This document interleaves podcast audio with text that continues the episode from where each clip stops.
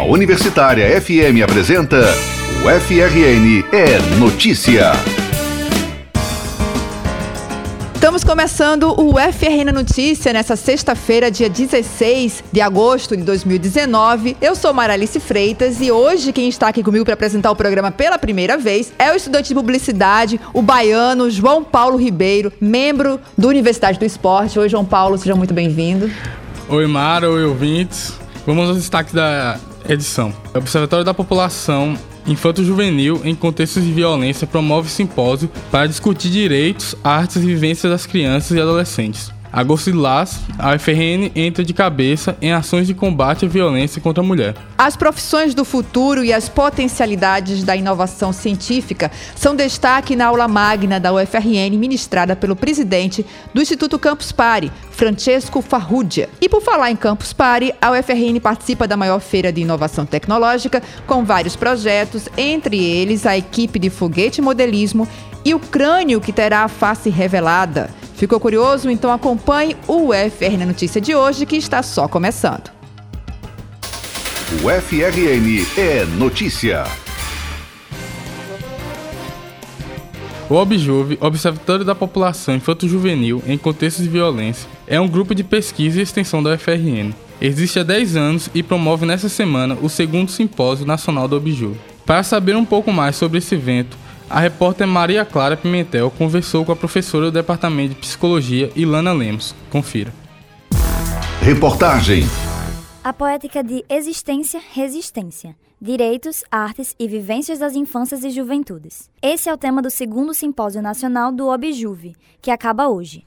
O evento traz linguagens diferentes para tratar de assuntos importantes, de um modo que dialogue bem com a juventude. Estamos aqui com Ilana Lemos, responsável pelo Objuve. Professora, primeiro eu queria saber sobre a importância de tratar sobre as vivências das infâncias e juventudes hoje. Então, é, a ideia desse simpósio é dar visibilidade à diversidade que é a nossa infância e nossa juventude. Né? As diversas vivências por quais as infâncias e as juventudes passam, diversidades de orientação sexual, diversidades religiosas, diversidades socioeconômicas, diversidades culturais, territoriais. Enfim, a gente não pode falar de uma única vivência de infância ou de uma única vivência de juventude, né? mas de toda uma diversidade. E é nesse sentido que o simpósio convoca a pensar as diversas vivências das infâncias e das juventudes do nosso estado. Quais são os destaques dessa edição? Nesse simpósio, nós pensamos em dar espaço para diversas linguagens a respeito das juventudes. Né? Então, apesar do observatório ele estar vinculado ao Departamento de Psicologia, no simpósio tentamos dialogar é, com várias áreas de conhecimento, né? desde as ciências sociais ao direito, ah, mas principalmente outras linguagens, né, das mídias, da, das artes, da própria juventude, representações da própria juventude, dos movimentos sociais, enfim, quem está mais próximo, né, pessoas também do sistema de garantia de direitos, mas quem está mais próximo dessas vivências infantis juvenis, né, quem está mais próximo é, da atuação junto com esse público e do próprio público, né? Que linguagem pode chegar mais facilmente a esse próprio público. Então, a, a, essa edição do simpósio tenta trazer um pouco dessa perspectiva. E o, o tema desse ano, né? É a poética da resistência, direitos, artes e vivências das infâncias e juventudes. O que é que significa isso? Porque vocês tiveram essa ideia desse tema. Ah, essa é uma ótima pergunta, porque acreditamos que estamos vivenciando um tempo muito difícil, muito temeroso no campo das políticas sociais voltadas para o público infanto-juvenil. São vários desmontes, diversos cortes, é, e umas narrativas muito criminalizatórias com relação à juventude periférica, à juventude pobre. E isso tem nos preocupado. Né? E sem falar que o Observatório, desde a sua inauguração, desde o seu início, vem apontando para a gravidade dos índices de letalidade juvenil também do nosso Estado. Então, pensar né, como manter essa juventude viva é, num contexto tão difícil é um desafio. Então, tentamos trazer essas outras linguagens, como eu tava, estava comentando, é, para pensar esse lugar de resistência, né, de existência dessas juventudes. Como é que podemos avançar nessa discussão do enfrentamento à letalidade juvenil? Né, como, como é que podemos avançar nas perspectivas de resistência dessa juventude, de que ela realmente se mantenha viva? Só lembrando que estamos aqui com Ilana Lemos, representante do Observatório da População Infanto-Juvenil em Contextos de Violência, no segundo simpósio nacional do Objuve, né? Ilana, no contexto atual, qual você acha que, entre os temas das mesas redondas e tudo, qual é o tema que tem maior relevância? Você consegue saber? Ah, como eu estava dizendo, como tentamos dialogar com as diversas linguagens, né? Então, na abertura ontem, tivemos alguém que trabalha com mídias digitais, com hip hop, enfim, com a linguagem juvenil muito mais próxima das mídias e da tecnologia também. É, isso para a gente tem uma importância fundamental para poder dialogar com as juventudes na atualidade, né? Eu acho que esse tema ele é fundamental. Não dá mais para pensar a temática da juventude sem pensar na sua relação com as mídias digitais. Por outro lado, hoje de manhã tivemos uma discussão extremamente relevante sobre criminalização e letalidade, porque por mais que esse tema seja um tema bastante discutido, né, mas ele precisa ser enfrentado e a gente precisa, como eu também havia comentado, avançar nessa discussão. É, voltamos para o tema das mídias, né, como é que as mídias têm tratado a questão da infância e da juventude, porque por vezes, por mais que seja uma ferramenta extremamente importante, por vezes essa mesma mídia massacra e criminaliza, e criminaliza essa juventude pobre. É, e também, a, após essa mesa, traremos a discussão da diversidade da juventude, né? que é aquilo que eu também comentava anteriormente, de que essa vivência juvenil ela não é homogênea, ela perpassa por vários marcadores sociais importantes. Então, trazer também essa relevância desses marcadores. Enfim, eu não saberia é, nomear uma temática mais importante. Acho que pensamos nas temáticas que consideramos mais atuais e mais relevantes para esse momento histórico que estamos vivendo. Uma última pergunta. É, dez anos desse grupo de pesquisa e extensão, então, fazendo um balanço, o que é que vocês escolheram de mais importante nesses dez anos? Oh, estamos muito felizes com essa celebração dos 10 anos, porque acreditamos que o observatório, né, que é, feito, é formado por vários estudantes de graduação, de pós-graduação, mas também por pessoas da sociedade civil, dos movimentos sociais, acreditamos que conseguimos fazer algo muito importante, para além da, da produção acadêmica é, com todo o cuidado e rigor né, que pesquisas acadêmicas pedem, mas acreditamos que conseguimos fazer algo muito importante, que foi sair dos muros da universidade, dialogar com a rede de garantia de direitos, é, dialogar com a militância no campo dos direitos infantis juvenis. Então, hoje, posso dizer com toda tranquilidade que o Observatório faz parte dessa rede, é reconhecido por fazer parte dessa rede, né, e a universidade ganha, então, um lugar de destaque dentro dessa rede, a partir do trabalho das pessoas que fazem o Observatório. Tá bom, muito obrigada. Obrigada a você. O segundo simpósio nacional da Objuve ainda está ocorrendo. Quem quiser pode participar. Às 5 da tarde, acontece no auditório do Ágora a mesa de encerramento sob o tema Participação Social Infanto-Juvenil, Espaços Coletivos e Pautas Plurais em Discussão. Vão participar da mesa representantes da Associação de Travestis e Transsexuais Potiguares, do coletivo Negras de Periferia, do Fórum de Defesa dos Direitos da Criança e do Adolescente e da Rede de Jovens de Matriz Africana e Terreiros do RN. Maria Clara Pimentel, para o FRN Notícia. Anota aí. A UFRN e Esportes foi campeã da Liga Universitária do Norte-Nordeste The League of Legends, mais conhecido como LoL. A vitória por 3 a 0 foi sobre a equipe Black Bulls Game da Universidade Federal Rural do Pernambuco, que era a favorita na disputa por ser mais experiente e está jogando em casa. As medalhas serão recebidas pelos atletas no próximo domingo, dia 18. Agora é esperar o Nacional e, quem sabe, o Campeonato Mundial. O pontapé inicial do semestre 2019.2 da UFRN foi dado ontem com a presença de um convidado de peso na aula magna. O presidente do Instituto Campus Party, Francesco Farrugia, falou sobre os avanços tecnológicos, a revolução digital e as mudanças no estilo de vida que impactam a relação de consumo, as empresas e os profissionais, e influenciam nas escolhas das carreiras no mercado de trabalho. Foi uma palestra super bacana que falou sobre quantas e quais profissões existirão no futuro e as potencialidades da inovação científica. Ele é sócio fundador, junto ao ex vice-presidente dos Estados Unidos, Al Gore, da Futura Studios, empresa cujo objetivo é estudar a estrutura da sociedade da informação. O repórter Matheus Fernandes acompanhou a cerimônia e bateu um papo com Farrudia. Confira. Reportagem. As constantes mudanças tecnológicas digitais nos últimos anos não só mudaram a forma como nós nos relacionamos, por meio das redes sociais, por exemplo, mas também no modo como nós trabalhamos.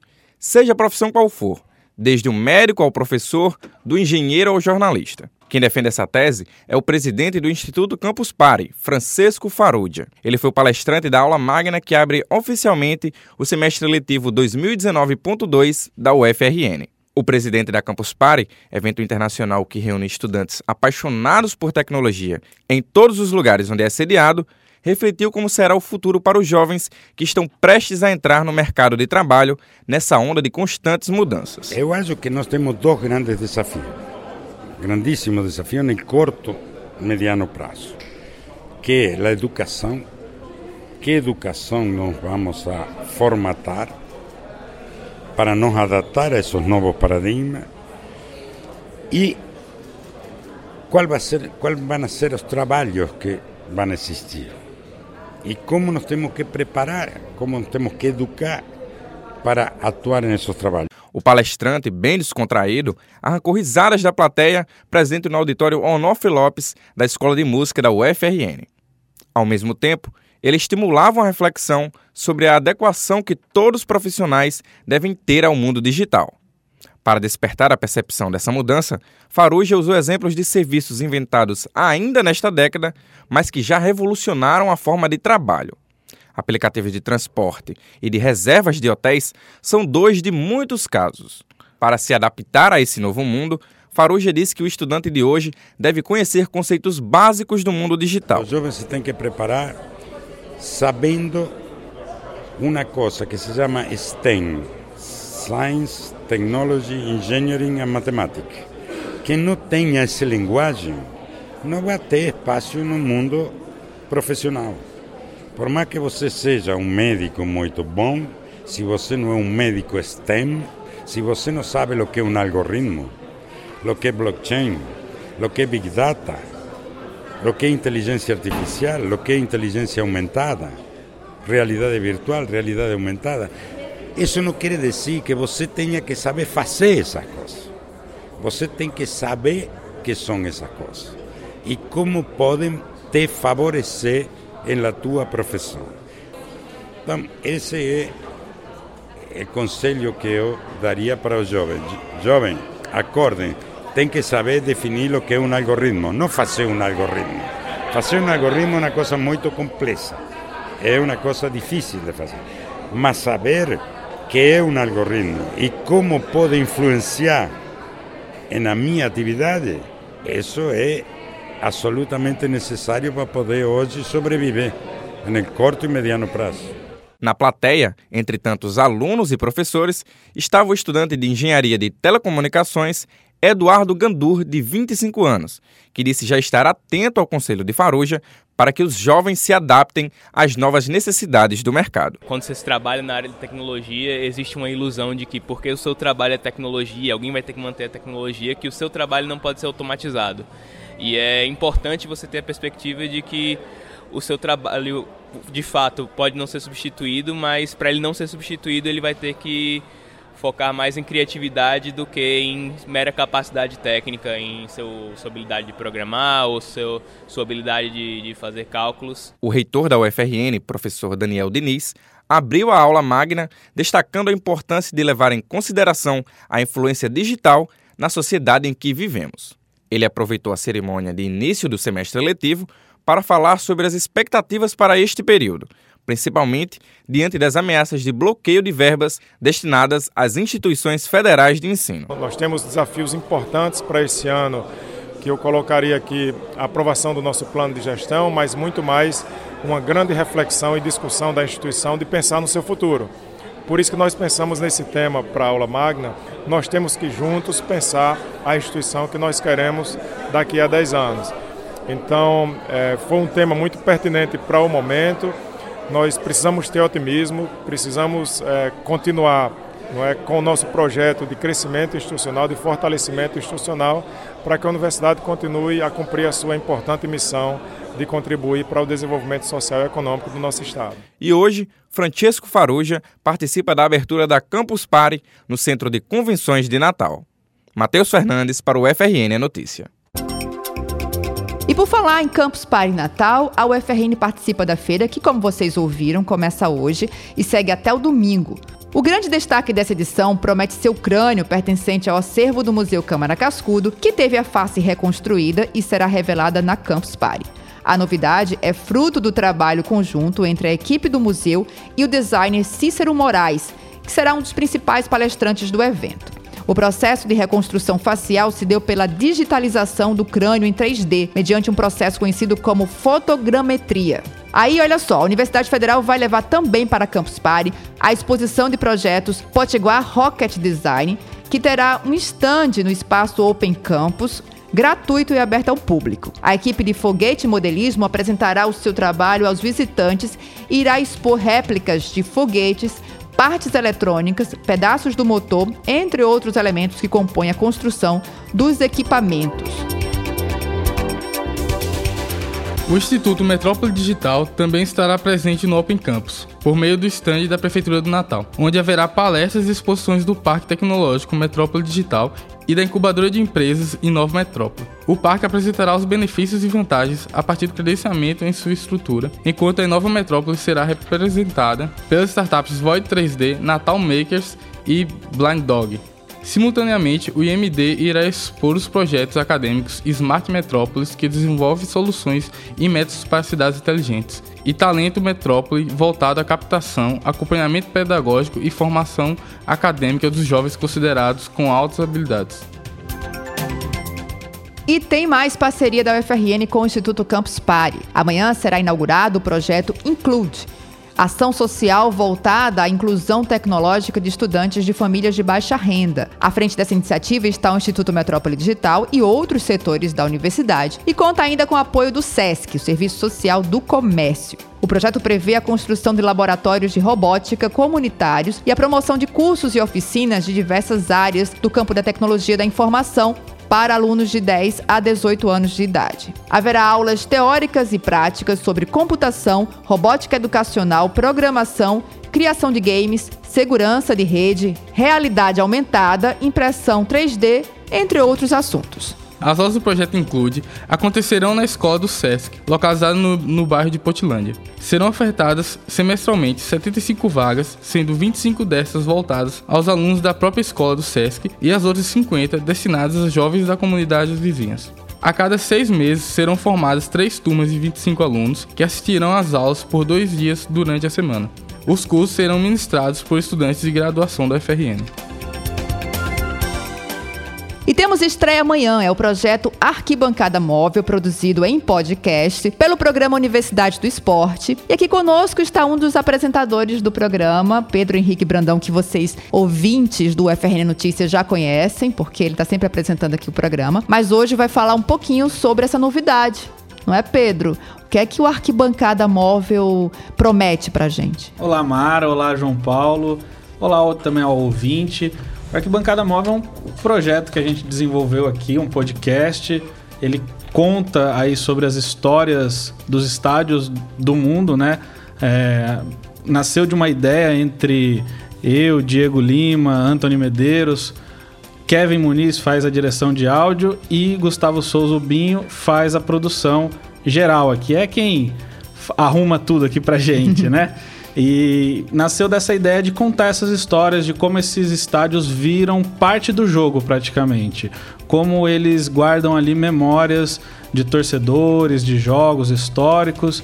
E a gente vai um pouquinho além também, sai um pouco do senso comum e conta também histórias aí como é, esses estádios passam a fazer parte das histórias das cidades onde, onde eles estão onde eles estão e, e, como a população também abraça esses estádios e como a história mesmo passa por eles. Então vocês trazem assim curiosidades, é, histórias pouco conhecidas pelo público, pelo torcedor, de forma geral? É um trabalhão de pesquisa, né? A gente vai aí a fundo mesmo, a gente traz algumas curiosidades, por exemplo, tem um episódio sobre o, o estádio do Liverpool, é, o Enfield, E a primeira partida quem fez foi o Everton, que é arquirrival do, do Liverpool. Ah, legal. Então, assim, tem algumas curiosidades. O estádio do Pacaembu mesmo, que foi inaugurado e foi construído a mando do, do Getúlio Vargas na época.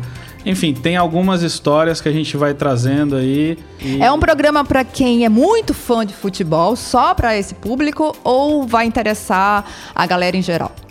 Bom, como todo podcast é segmentado, é lógico que ele vai atingir mais o público que gosta do futebol.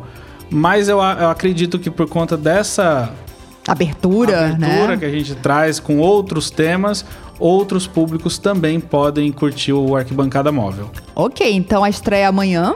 Eu faço esse convite amanhã, sábado, 17 de agosto, a nossa estreia em todas as plataformas de streaming é, do Arquibancada Móvel. Curtam, sigam, compartilhem e façam o boca a boca aí também. E sempre vai ter um lançamento a cada sábado, é isso? Todo sábado a gente chega com um novo episódio sobre um estádio diferente. Ah, beleza. Vou acompanhar então e a gente vai falando sobre isso nos próximos programas. Agradeço o espaço, Mara. Tchau, tchau. Parabéns, Pedro. E vamos lá, vamos seguir com o programa. Cultura e diversão. O Departamento de Artes está com inscrições abertas para a oficina artística em dança fluida, ministrada pelo professor e coreógrafo Sávio de Luna. As aulas são destinadas ao público acadêmico e externo da universidade. As atividades vão acontecer nos dias 19 a 23 desse mês, à tarde. Se interessou pela oficina e quer se inscrever? Então manda um e-mail cadança2010@gmail.com. Danima, italiano para dalma contração da preposição da mais o substantivo alma.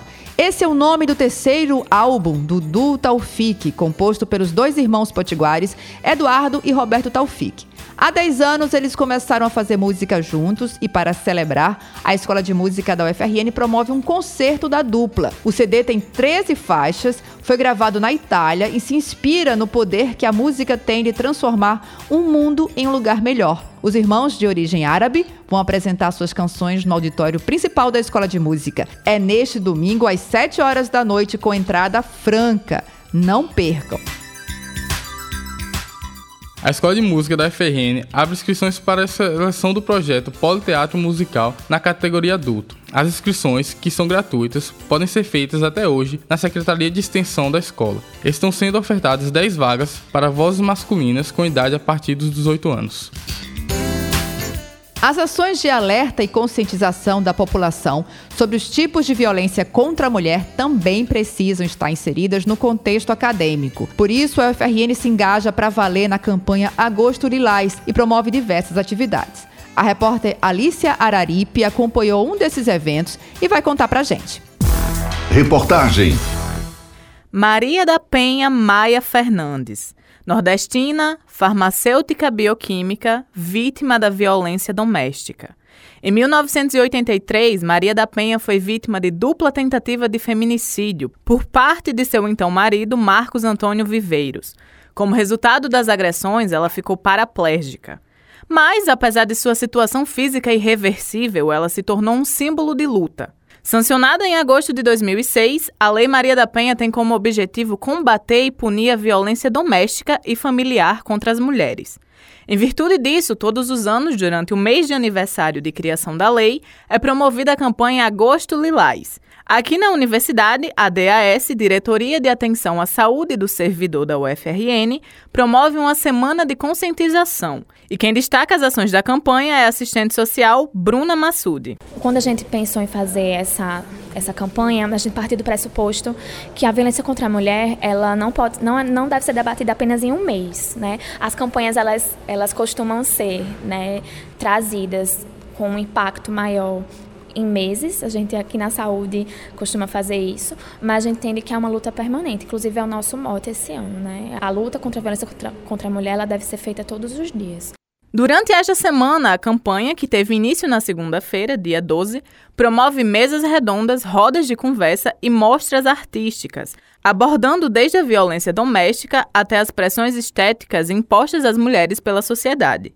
Além disso, a programação conta com oficinas de defesa pessoal ministradas por professores de Kung Fu do Departamento de Educação Física da UFRN. Para a estudante Clarice Nascimento, um evento como esse é fundamental para dar voz às mulheres dentro e fora da universidade.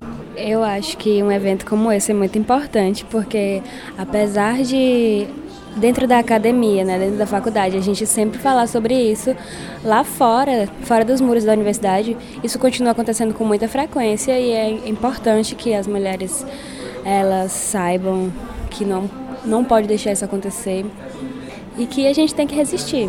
A assistente social e organizadora do evento Agosto Lilás na UFRN, Bruna Massoudi, explica como a conscientização é relevante para toda a comunidade acadêmica e também para o público externo. A importância que a gente pensa em trazer para a comunidade acadêmica é entender que a, a comunidade acadêmica é um reflexo da sociedade, né? Aqui dentro da universidade a gente tem justamente é, a sociedade em suas desigualdades, em suas contradições. Então a gente também precisa estar debatendo esses assuntos aqui. E aí pensando, né, os servidores, os técnicos, docentes e alunos, bem como comunidade externa. A programação do Agosto Lilás é aberta aos públicos interno e externo. Para outras informações sobre o evento, que vai até esta sexta-feira, dia 16, os interessados podem ligar para os telefones 3342 2296 e 99474 6674. Alice Araripe para o UFRN é Notícia. E o UFRN Notícia de hoje termina aqui. Muito obrigada a todos pela companhia. Obrigada, João Paulo. Obrigado, Mário. Obrigado, ouvintes. E quem quiser enviar sugestão de pauta, entre em contato conosco no redaçãofmu.gmail.com ou no 3215-3352. E não esqueça de acompanhar nossas páginas nas redes sociais no Facebook e no Instagram. Rádio Universitária Natal. Além, é claro, de conferir esse programa nas principais plataformas de podcast. E o programa de hoje teve edição de áudio de Gil Eduardo e Kevin Muniz, redação e reportagem Maria Clara Pimentel, Alicia Araripe, Matheus Fernandes e PH Dias, superintendente de comunicação Sebastião Faustino. Tenham todos um ótimo final de semana e a gente volta a se encontrar na próxima terça-feira. Até lá! A Universitária FM apresentou o FRN é Notícia.